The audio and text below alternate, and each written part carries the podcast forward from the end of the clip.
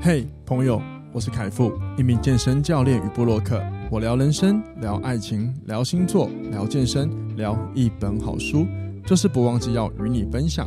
希望透过领导力的概念，能帮助你达到自我成长的目的，让你安心生活每一天。欢迎收听，哇，这就是人生。欢迎收听，哇，这就是人生。大家好，我是凯富，欢迎回来今天的节目。今天来聊一些跟职场有关的议题。然后我今天。选的这个题目呢，是我很早之前我就想要聊，然后呢，我一直想要，一直我都有在思考，我认真的就是想说，能不能帮这个产业的人说点什么或做点什么。然后呢，我就逮到了这个机会，因为我觉得这个产业，呃，是大家普遍生活中都需要，可是却很容易对他们有很多的误解。所以我今天这一集呢，直接请了一个专家来讲。好，那我先把他的身份提高一点，因为这个人对我来说呢是。我的生命大概有一部呃有一半的时间都是他在供养我哈，就是我的姐姐 Vita。大家好，好好尴尬的开场哦。好，对，没错，就是请到呃我姐姐跟大家聊这个议题。然后呢，在准备聊议题之前呢，我们必须要来先就是替她开心一下。其实，其实我要替她开心的事情呢，也不是什么重要的事，就是那个如果你有看世界经典棒球赛，日本赢了，因为他是那个。欧塔尼的球迷，好了，没事啊。如果听众朋友你们有刚好在看棒球，那你也是刚好支持他的话呢，恭喜你们喽！那 我们进入今天的主题了。好，那今天就是请到我的亲姐姐来录这个节目，叫那我姐姐叫做 Vita，然后她呢目前呢任职于台大医院的心脏外科加护病房。如果你不知道这个单位在干嘛呢，你就要记得，就是很简单的一个方法，明白就是只要全台湾搞不定的一些问题，哪怕是疾病或者是。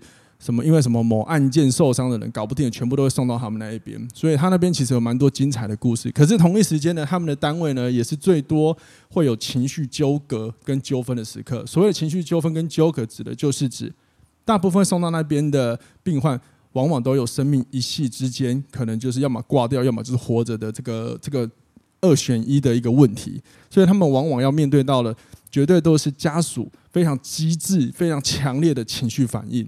所以这个真的就是我今天想要来请他来跟大家聊聊，就是关于医护人员他们到底面临了什么，然后他们的职业到底在做什么，以及我们应该要从什么样的观点重新审视一下，甚至尊敬一下这个角色。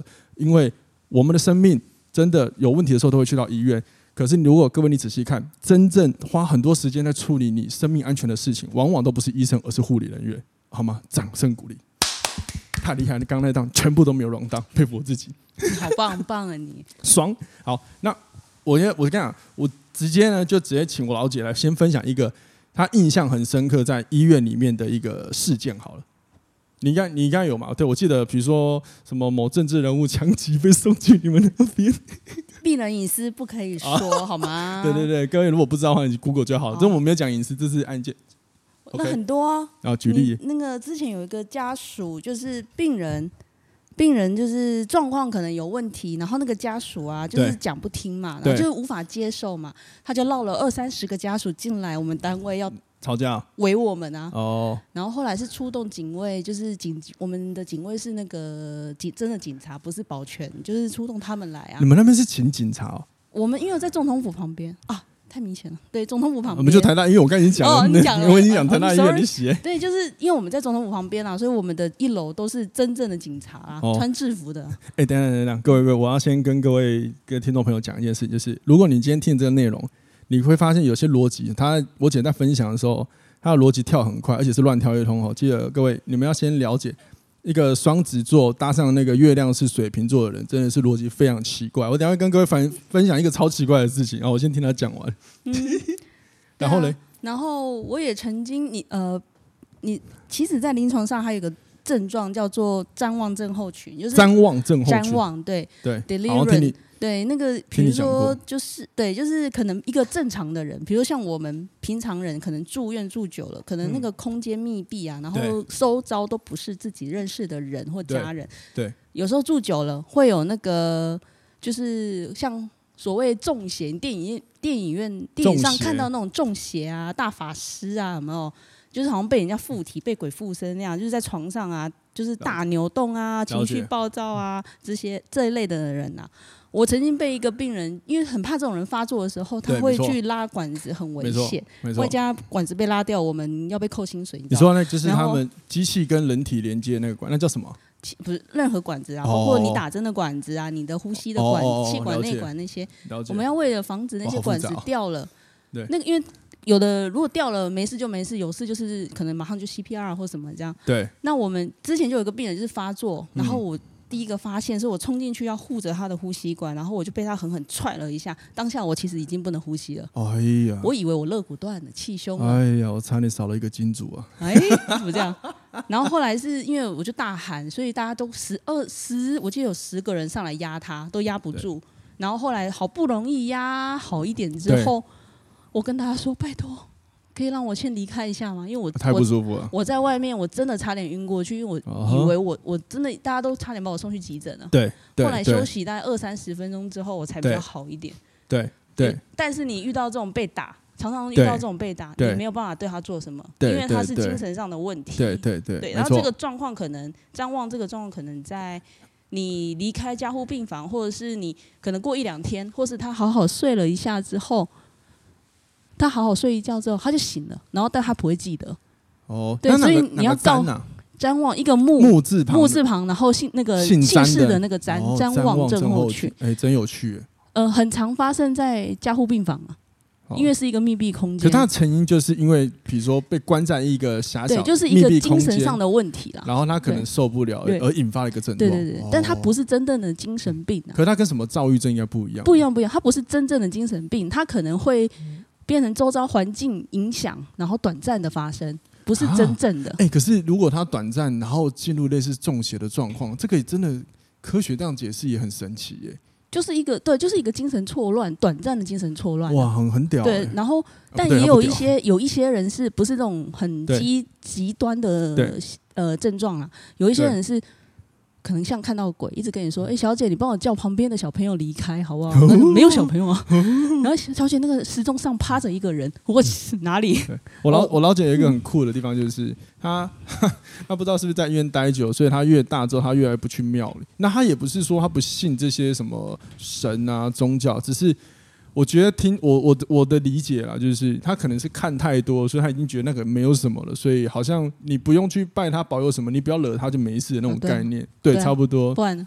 对啊，对啊。然后呃，像之前我曾经还有一个病人是。他都不讲话哦，然后也冷冷的，你跟他讲什么，他说哦，好好好好，然后你叫他做什么，他也好好好，然后就早上主治医师来查房，他就突然对着主治医师说：“他他他要杀我，这护理师要杀我。”我就嗯，我干了什么事？然后就非常疯狂，但是因为是医护人员都知道他可能就是谵妄发生，对，但也有曾经发生是家属刚好会客时间，然后病人就跟家属说：“这个人昨天打了我一整晚啊，一直捏我，一直打我，然后也差点家属就信以为真，因为他很。”感觉上讲话很清楚，我们有时候会说这是清清醒的笑，哦、好精彩哦！对，然后因为我我们那个病室里面是没有摄影机，因为隐私的问题，病室是呃病那个床的周围那个房间里面是不能有摄影师，室内的事嘛。对，因为我们做检查或者是看伤口要把衣服打开，那有摄影机不全世界都看到哦，对，所以当下那个家属真的差点要揍我同事啊，但我们的反应就是要赶快跑出来。那那我可以问一下，贵单位的人员汰换率高吗？非常高哦。我们单位哦，讲刚刚讲那个单位哦，那个多恐怖！你们可以去 D 卡上看，第一个骂 骂第一名的就是本单位，对，全全台湾第一名的就是本单位，对，因为很我们单位就是因为急那个重症率应该说非常的重症啦，所以、啊、所以吼、哦、那个有一些新来的小朋友们就是不适应，然后可能我们又比较急，因为我们是外科，所以我们。讲话不像内科的人会比较温驯，我们会比较急，因为我们很想要赶快把事情弄完，这样赶快处理一些事情。那有时候口气上就会比较直接，我们是属于直接派。有时候，有时候我对学姐也会说：“好，你走开，你滚开了，烦死了。嗯”对我也会对学姐这样讲话，嗯、更何况是小的。嗯、但有时候刚进来的小妹妹们，可能尤其是那种通常啦，那种在学校都是第一名、第二名毕业，哦、那种自尊心很强，因为在学校都是被捧，哦、对对对捧得很高，所以呢，常常被我们讲一讲之后就说。哦，你可能不适任，因为的确有一些人就不适合，不适合，没错。然后后来就去 D 卡上骂，他骂什么？就讲说，我明明就很好啊，这些学姐都有病啊，为什么要对？呃，我我我我看过最夸张的是，应该那个人应该是没有来过，但他就说我们我们打学妹的头啊，拿病历 K 学妹的头，哦、不好意思，现在病历几乎不没有是电子病历，对啊，都是电子病历。我是要用什么东西抠？这连我一个外人我都了解，好吧？啊、所以听起来这个单位它其实就有需要有一个很高的条件，就是你的抗压性很好，因为它是一个高压状态，嗯、所以它因为这个前呃，就犹如我前面先提到的，你是每一分每秒，因为。你们要面对的就是这个人，要么一秒就挂了，要么就是活得下来。所以这个、哦、这个一秒之间的转换是非常大的。嗯、然后呢，再加上这里面除了护理人员之外，包含家属的情绪都会非常的高涨，可能都会比较容易选择。其中可能我我猜啊，可能还包含着常年照顾，所以可能也会累，而导致心情受影响、情绪受到影响的家属，可能也有可能吧。我跟你说，我们因为是外科，我们。比较不会遇到长期照顾，通常遇到长期照顾的有，就是那种可能爸爸可能很早之前就躺就是卧病那种中风啊卧病的那一种，对。然后，但是他可能是高阶公务人员退休，所以他有高级的那个很多的退休金的那种。然后儿子可能是就是在用这些退休金，他不让他爸爸死啊。我们也遇过一个哦哦，哦，他为了因为他活着，他才有退休金，啊，这可以讲哦。啊，不要讲人就好了。哦，好好好。病人哎，各位可以听一下这个，因为我私下听我姐讲过，所以哇，各位真的是从不同角度来理解我们生活中可能有什么像有点像电视戏剧的案件，真的各位听听看。就是像呃，我就不讲多讲了，反正他就是某个高阶的某个有很多退休金退休的人就对了。然后他八九十岁吧，他全身皮肤没有一处是好的。嗯。我们要帮他换药都不知道怎么换，就是已经体无完肤，但是他。如果我没记错，他应该已经卧病，至少卧床应该至少十年以上。嗯嗯。唯一的原因就是因为他退休金非常高。哦，所以啊，对，你懂意思啊？我懂，我我懂，我懂。各位应该可以理解吧？不能死啊！你死了就没有了。对对，简单来说就是利益啊。对，真的是利益啊。对啊啊！因为我们的病人集中是属于比较急性啊，我们是短住在这里要住很久很难，因为是外科系，那种会住很长，通常是内科。然后我们有一个是。因为外科有时候开的刀，其实老实说啦，你就算你去开痔疮，有可也有可能会死在你那个手术台上，因为痔疮跟动脉血管有关啊，你那个没有弄好，血管喷了还是会死啊。所以开痔疮不是小刀，但是在大家尤其现在普遍那个电脑那么就是很好查资料的那个时代，大家可能会喜欢开刀前先去查电脑、维基百科什么的，然后 Google 什么网络上的一些有的没有的布洛克什么的，对对对。就讲说哦，这个刀很简单呐，怎么样怎么样啊？然后可能医生跟你说哦，对，这个刀我们基本上可能哦一个小时两个小时就可以开完啦。但是你们没有去想到说，可能开刀过程中会有发生一些戏剧性的变化嘛？然后有一些戏剧性的变化，真是棒的。这前一阵子才发生，我就不多说。然后。因为还在，然后对啊，然后后来就可能开完刀之后就 就垮了嘛，然后就躺在那越来越烂，越来越烂嘛。对，完他家属就不能接受啊，然后你就会发现这些家属就会跟你说哦，很，我发现家属很想讲，我认识法官，我认识检察官，我会我我们家有人是学法律的，哪里啊？但但这这些人都不会出现哦，这些什么法律法官法那什么什么都不会出现。然后就跟你呛，就是要跟你呛这些，甚至还会跟你说我认识什么什么立委，但这些人都不会出现，就是很有利的隐藏。对对对，然后可能上网自己查一些资料，那就说我有认识一个医生啊，医生说什么什么什么什么，这个刀怎么样怎么样，所以你们那个一定是有问题，怎样怎样怎样。然后每天都鬼打墙问一样的问题，但是其实。专业的人听一两次就知道，这是上网查来的，你根本就不知道。对啊，这个跟我在我们健身产业就是也会有这样，因为现在运动资讯越来越普及嘛，所以很多人其实他的运动都是上网看，看很多什么资料，或者是看一些网红的啊。那网红的正确性我们不管，当然他们看完之后，他们就误认以为自己是专家，嗯，对，然后开始就会去在健身房就看到有一种情况，就是他教他朋友运动。可是从我们的角度来看，真的是乱搞一通。最经典的就是，大部分如果不懂的，比如说不是教练的人，他们在教运动，通常都是先选动作，再来教这个人。可是教练最大的差别是，先看这个人体的结构适合什么，再摆入适合什么样的运动模式或者是动作给他，这是一个完全不同的逻辑。所以你看吧，这种就是呃很容易掉进去那种自以为了解知识的这种陷阱，其实在各行各业都会发生过。对啊。所以，然后那个家属就是反正每天呃一群啊，反正每天都是要求要主治医师解释，然后一副就是要打主治医师的那个感觉，嗯、然后。反正就是每天问的问题都是一样的，对，只是可能那个从那个点，然后就从周围这样一直问，一直问，一问，但都是一样的问题。然后你怎么讲他都不能听，他只他只是要你一个字，对，我错了，我开错了，我弄错了，我开刀有问题，他就是要你讲这句话。对，啊，讲了这句话就没完没了啊，就是他们想医疗纠纷，对，就是他的那些律师法官就可以出来了嘛。哎，靠靠，对啊，所以在，其实如果讲话强硬一点的医生，他是不可能让他们有这么多回嘴的机会。因为有时候就会讲，这就是专业，但是你们总是很多人总是会去上网查说，对，可是网络上讲什么讲什么，哦，讲一个好笑的，之前有个家属开完刀回来，然后医生跟他解释这手术怎么开怎么开，对，然后他就跟医生说，嗯，可是这跟一龙上面演的不太一样，一龙，我们所有人都说你在讲什么一龙，哇，对。就是会有很多这种 很多这种啊，然后你就觉得哦，到底在干什么？哦、你你讲到这个就是哇，各位不知道你们有没有看过一些什么剧，就是有一些剧很好看，然后我忘记前阵子有什么剧，反正就呃，好像呃，应该说这是近几年台湾很喜欢有一些剧就会涉猎到一些解剖尸体的。那好死不死，就是因为医护人员在学习的职涯过程中，就是要学这些，所以我每次看得很激动的时候，如果他刚好我老姐如果在旁边，就开始被泼冷水，就说这个假的，谁会这样泼？然后你知道，你就看进去，你就进不了这个状况，很火，你知道吗？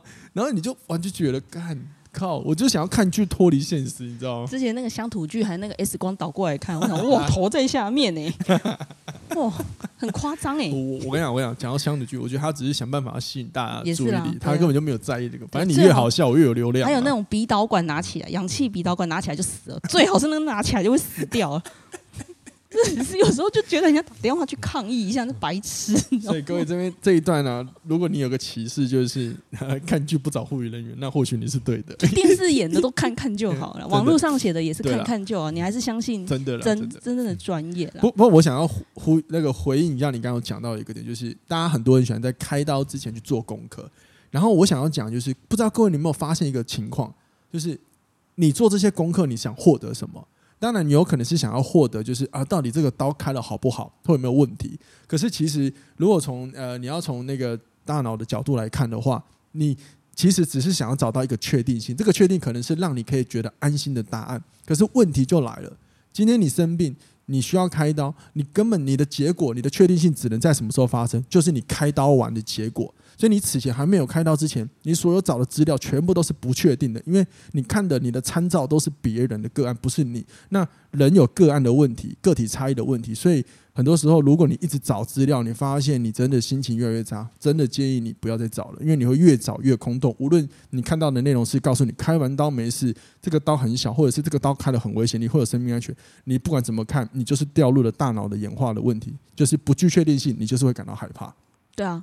然后问专业的哦，你也要问，就是跟科相关的，就像 像我本人，我是心脏外科，以前是产科，我对这两科了解，但是不代表我对其他科就可以很了解，所以不要来问我眼科的问题。我说啊，所以你最熟的是那个呃那个妇产产科啦，产科其实以前是产科，但是其实我在产科也只有两年多啦，我真正。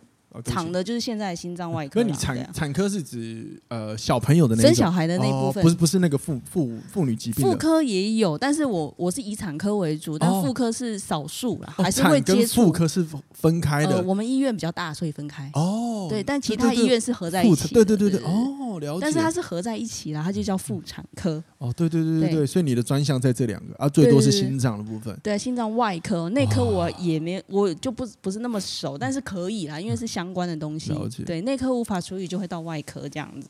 对，所以专业也要问，你总不能去问一个中医说这个心脏科刀要怎么开吧？哦，对啊，我我我跟你讲，然后问不了，最后就会去算命嘛。我曾经以前曾经跟人家去算命，你知道，就有人跟我说，我朋友告诉我在台南有个地方算命，然后那个算命师就是非常厉害。然后我去的时候，我跟各位讲，那个算命师真的蛮不错的，因为他是非常良心的。我会这么说呢，是因为我在旁边就听到一个个案，就是有一个妈妈带她爸爸去，然后就跟那个算命师说：“你可不可以帮我？”爸爸看一下，最近身体都不好呢，怎么样怎么样？然后那个，因为我们都叫那个算命师叫阿伯，他说阿伯就说来，我来给你算一下米卦米卦，然后啪啪啪啪送完之后，他就说，嗯，你这算出来吼，你也可以看医生了。他说，因为他的米卦算出来是病卦，代表说你真的生病。他就讲了一句话很棒哦，他说你要，我们还是要相信医学，因为这个东西吼，你算出来就是生病。然后呢，如果这最近有人告诉你吼，什么去以什么祖坟，那个阿伯，你都不要信，那个在骗你钱的。哇靠，好有良心的。但是那个阿伯讲话超级无敌好笑。很、欸、超级好笑的，哇靠，太直接，你知道吗？但这是算命，有些人是问神，你知道那个很，不不会哦。问问神那个就没有办法，你跟他说啊，这不行，那不行，因为他就跟你说，我今天要请神尊来。哦。然后有一次我们那个有一个病人也是很迷信的那一种，然后他的家属帮他请了那个庙里有没有那个神背后不是有插那个超大字旗，就请那只旗来叫我们放在床前面，然后我们走进去都不知道他是不是要对那只旗先敬个礼。对。那后来他还好吧？死了。讲什么了？傻眼。对啊、好吧。所以，所以这边的下一个结论就是，生病真的先相信科学。那当然，我们不是否定玄学的可行性，因为玄学有的时候也确实可能有介入，因为有一些我们看不到的可能性啊。可是不要忘记，因为我们。第一手能够接触到，绝对是科学嘛，就还是要去。然后就有了我刚刚说的那个算命哦，他是什么神明，什么什么代替神明来做事，他脸都算出有生病。他有说，有的时候我们要去生看医生，不能一直看这个算命。有的时候是一个不同的去了解一些情况，但是他可能也不能根治你的问题。好吗？所谓的算命跟神学，就是给你心安用的啦，也可以这么讲，对，就是这样。好，那接下来我比较好就是。那个老姐，你跟大家分享一下为什么好？就是医院那么多科，那、啊、你没事为什么要选一个最难搞的？就北霸啊！哎、欸，你以前不是跟我讲你，我其实 Q 你这段是上次你跟我讲的时候，哇，你讲那一段义薄云天帅到爆哎、欸！哦，没有啊，那时候就是觉得。一般外科，我们简称一般外科，其实就是大肠消化科啊。啊，我觉得我不想去去那边帮人家插。外科大肠哦。我我我是加护病房嘛，哦、我那时候选科是这样，然后我就哦，哦，我不想去帮人家什么屎尿啊、哦、那一种。啊，胸腔科就嗯，胸腔科算了，我不喜欢那个肺脏有问题，那个抽烟的我讨厌。然后呢，那个 那个神经外科就觉得嗯，神经科嘛，哦，那个。开完那个脑袋都不太正常啊！我讲讲讲话不太好。没有没有正常，但是对，对啊，这个因为因为以前呢，以前不懂的时候，可是你现在讲的也很正常，因为那个有脑科学验证，就是这样。然后内科我本来就不太喜欢内科啦，因为我觉得内科就是我喜欢快，我觉得比较急性子一点啦，对。然后就后来想一想，就嗯，心脏外科。然后我同事以前的同事也说，呃，心脏外科 OK 啊，还不错啊。然后后来就是不错？就觉得很好像看起来很帅气那种感觉啊，然后反正后来呢，就是在填志愿的时候，明明可以填三个志愿，三个格子写单位，我三个格子写在同一个单位。那你什么时候的志愿呢？就是那时候从不是不是那时候从一般的妇产科要去，因为我参加加护病房训练班，所以我必须要去加护病房中正单位要有训练课程这样。了解。然后我就写了三个同一个单位，隔天那个护理长跑来问我说：“你确定吗？那三个可以写不一样哎、欸，你确定你要写这个单位？”然后那一次大概一百多个人去参加那个训练，只有我一个人写那个单位，还三个都写。你这你这个就像那个你知道吗？新训当兵的时候主动主动说我要去什么两栖侦察部队的感觉。对对对，然后就去到那里就觉得自己是北七加北八，可是因为我还是在那边帮人家擦大便。对啊，而且还要擦鞋。我这我我记得你你也是跟我讲，就是你你好像你回来然后。你回台北的时候，然后一回到医院的上班那一刻，就有一个病人在床上，急呃已经就病危，然后没有办法移到开刀房，所以他直接在病床开刀，哦、然后挂掉了。嗯，然后医生就说：“来吧，把他收拾吧。”那你就跟我说，那时候他是身体处在一个肋骨全部打开、内脏全部流出来的状态，然后在病床一回到上班就开始收拾这个。然后我那时候其实第一次听到，我我其实是觉得有点惊吓的，因为。毕竟我们没有接触过护理工作的话，我们会觉得这样的事情是不是只会出现在电视里面？哦，没有。其实照道理说，开刀是不可以在外面的一般的病房、对啊、病室内，因为那种温度有细长细菌的问题，感那个感染控制了解。但是因为我们单位实在是太紧急性了，因为就是有时候可能一个心包填塞，就是你们自己上网查、嗯、啊，又叫你们上网查。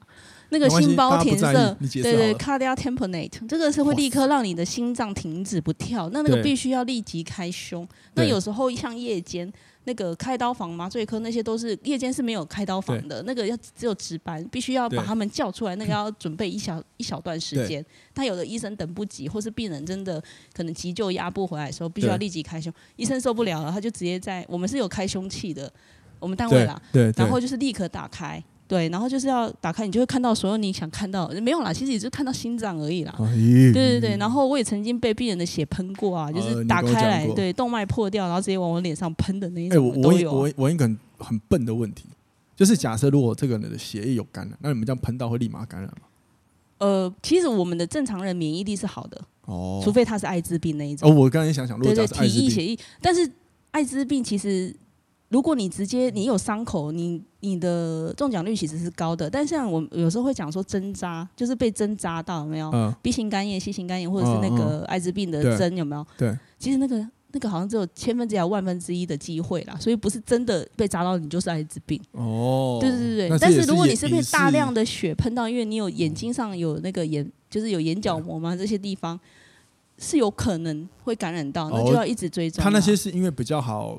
进入到人体里面，对对对。那比如说你说针扎的话，因为它那个触及一下，它可能那个病病原量没那么多。啊，或脂肪层，对，没有真的碰到你的血液血液，而且那个病毒，而且所谓的艾滋病还有分它的病毒量啦，对，所以不是 HIV 跟 AIDS 又不一样的意思啦，对，只是统称而已。这个这个我稍微了解，你知道为什么吗？因为我前阵子有买相关 艾滋病类的股票，不是买他们类似的相关股票。哦，有啊，跳回来，嗯，跳回来，对，然后。其实我们平常你说针扎嘛，基本上像我就没有被针扎过啦，因为我蛮小心的啦。哦，对，但不要乱讲。欸，可是可是我的意思，我的好奇就是，那呃，他喷到的时候，就是你的意思就是不叫不会，其实他应该说他不会立即性就感染，应该是说他的那些病毒量没有那么多就对了。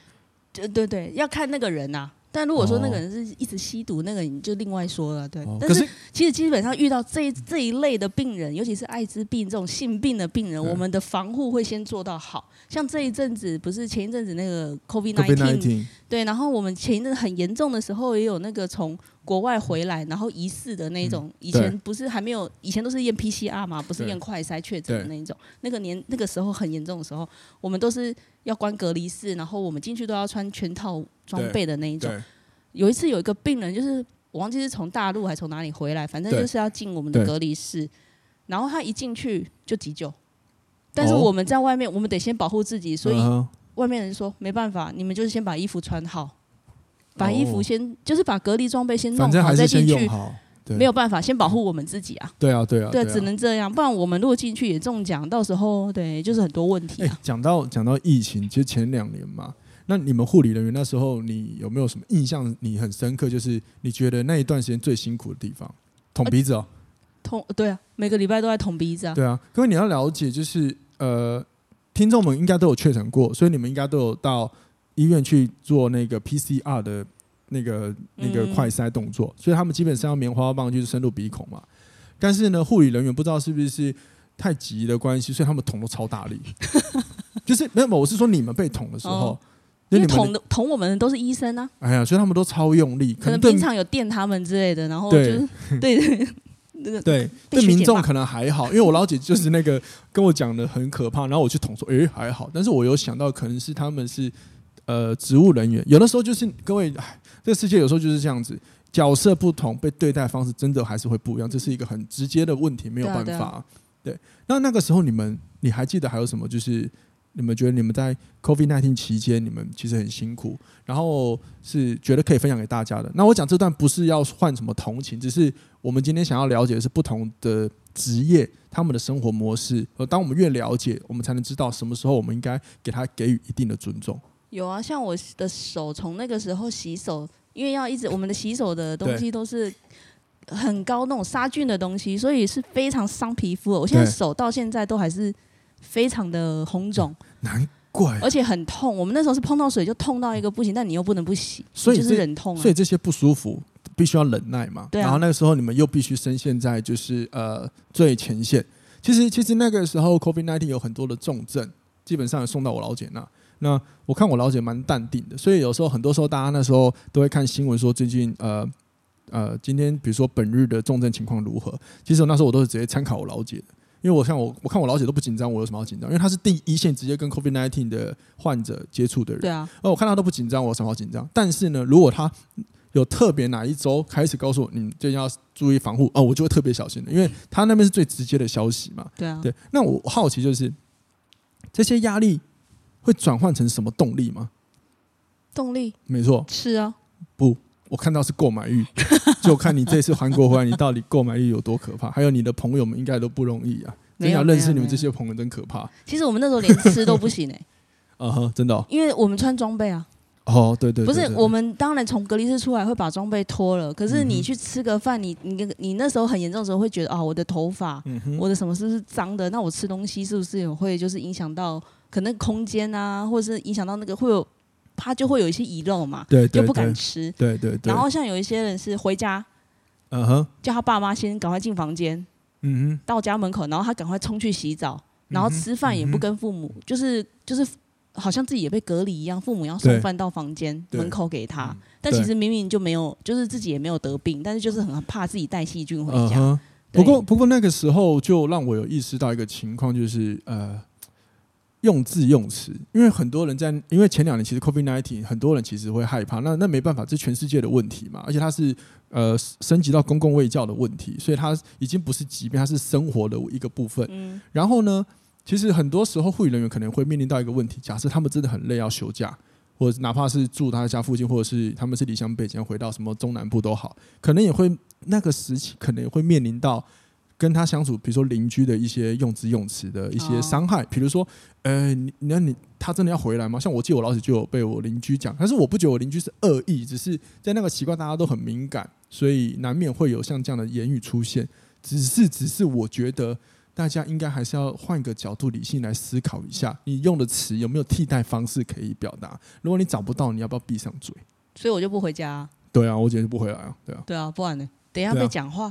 对啊，那我就觉得，哎，这个也是这个这个护理职业上面，我觉得他们。呃，可能需要面对到的另外一个问题啊，所以没关系，疫情过了哈，各位去到医院哦，看到护士，每个护士都讲先对他微笑。欸、等一下，纠正，不能讲护士，要讲护理师。哦，哎、欸，为什么、啊、不行讲了？现在没有护士了，那护士护士会让人家觉得你是在贬低他。为什么？什么意思？我就不懂哎。而且，哎，各位，而且现在没有护理护士执照，只有护理师执照。哦、对，虽然我两个都有，我那个年代我够老了。他是他是呃，他是觉得那个以前那个角色的名称不是很好。因为没有没有。师对人家来说，比较尊重是尊重，哦、对，所以医师、老师、师律师、法，哦、不是法师，莫名其妙。哦，那我这样我理解了。好，各位，刚刚好我们一起科普，连我自己都科普，就是没有护士，只有护理师，也没有小姐，也没有小姐。所以以后呢，你们去到医院，你们看到他就，呃，对不起，请问护理师，你能帮我一个忙吗？对，那。如果他真的不好意思叫小姐，不可以哦。好了，老人家我们都算了啦。那年轻人不能，那就是年。如果你的年纪很小，不要叫小姐。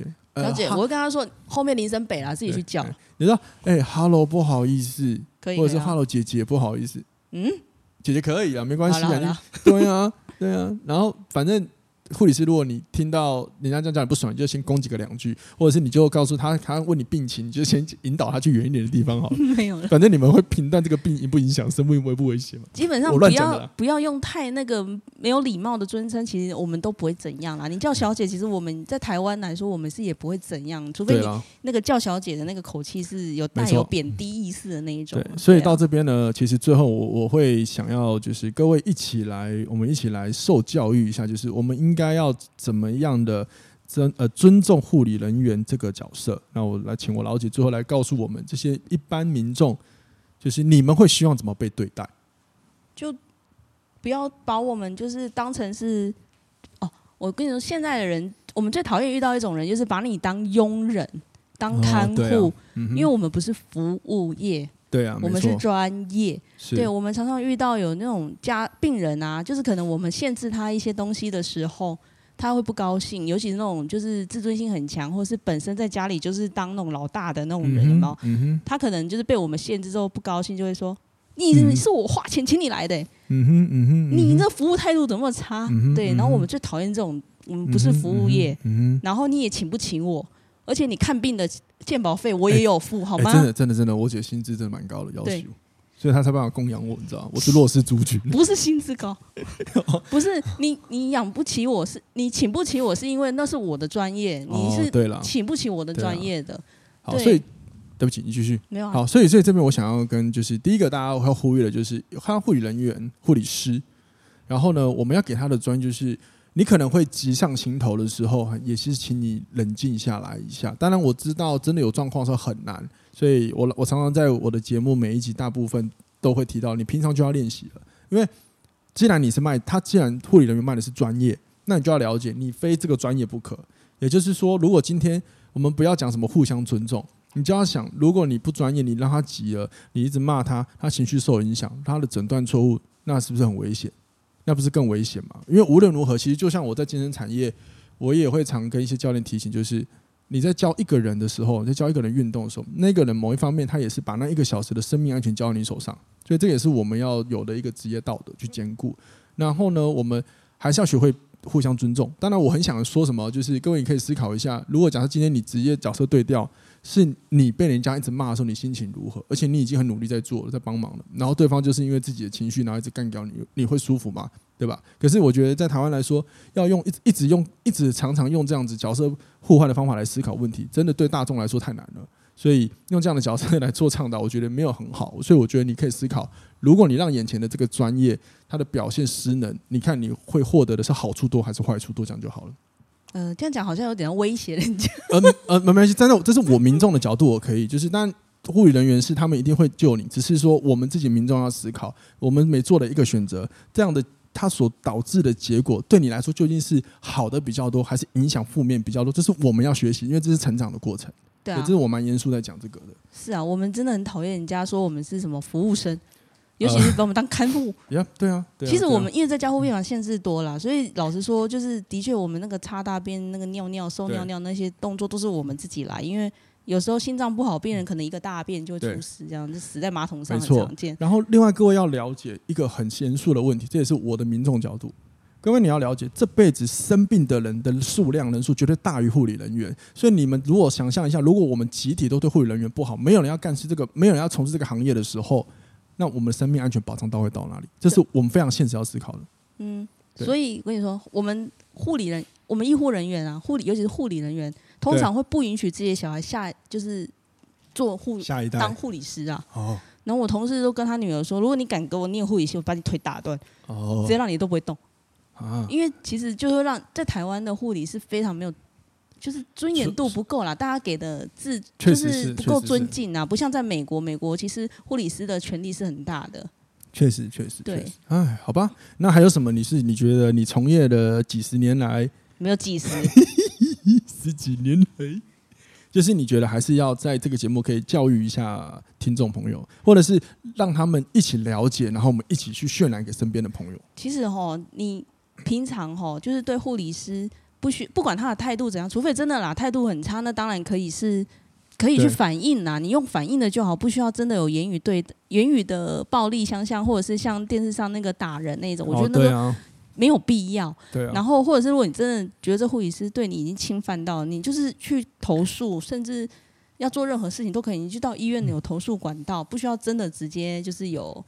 暴力的行为啦，对了，我们不能否认哈，这个一定有好护士跟坏呃好护理人员跟对不起，对好护理人员跟坏护理人员。嗯、那如果你假设你真的遇到这个护理人员很过分的，其实你还是透过一些管道先去做会比较好，因为有的时候当我们诉诸了自己太多的私人情绪来解决一些冲突的时候，反而有的时候后面你要处理的事情可能更多，嗯、尤其是牵涉到法律的话，那就很麻烦了，真的，好吗？哎，然后。欸然后不要看到医生跟看到护理师的那个态度就差很多，真的真的真的。对，你看到医生了，哦，王医师，哦，谢谢你，你好厉害。然后护理师，哎，那个你帮我捡一下卫生纸。对，我操，这咋子？对，再一次，因为我觉得今天聊的蛮精彩的。然后在最后，我要再一次提醒各位，就是医师很重要，他是下诊断，但是很多执行者往往都是护士，所以你们不要忘记，真的执行者是护士。你只要仔细看。大部分真的在帮你协助很多有的没有的，全部都是护士。也就是讲白话一点，最常摸摸到你的那个人都是护士。我们应该要都要尊重。我差点讲尊重护士就好，差点说说，哎，我已经讲出来了，就是对护理人员的尊重一定要，因为他们真的是有点像是实物操作那个一直在帮你处理很多事情，好吗？嗯，好，我觉得今天这集真的蛮精彩，然后感谢我来到这里来上这个节目。然后呢，照往例来说，如果有来宾来，他们有一些职业。呃是有些职业，就是比如说什么教练，我们都会鼓励在节目是鼓励说，如果有需要你可以找他。但除了 但我老姐工作就别别别别别就别了，就没事不要找我老姐。然后你可以，但你可以，但如果你说你想要买什么东西给他，可以。好，可以可以可以。好了，再次感谢我老姐。然后呢，也希望各位呢就是身体健康，好吗？然后我们一起呃就是尊重每个产业的角色，每个产业的职责。然后当我们要怎么学会尊重，就是去了解他们到底。他们职业里面会遇到什么样的事情，好不好？然后呢，喜欢这集的话就把它分享出去。如果你有任何想法，也留言底下留言。好喽，那我们就这样子，谢谢我老姐，拜拜，拜拜。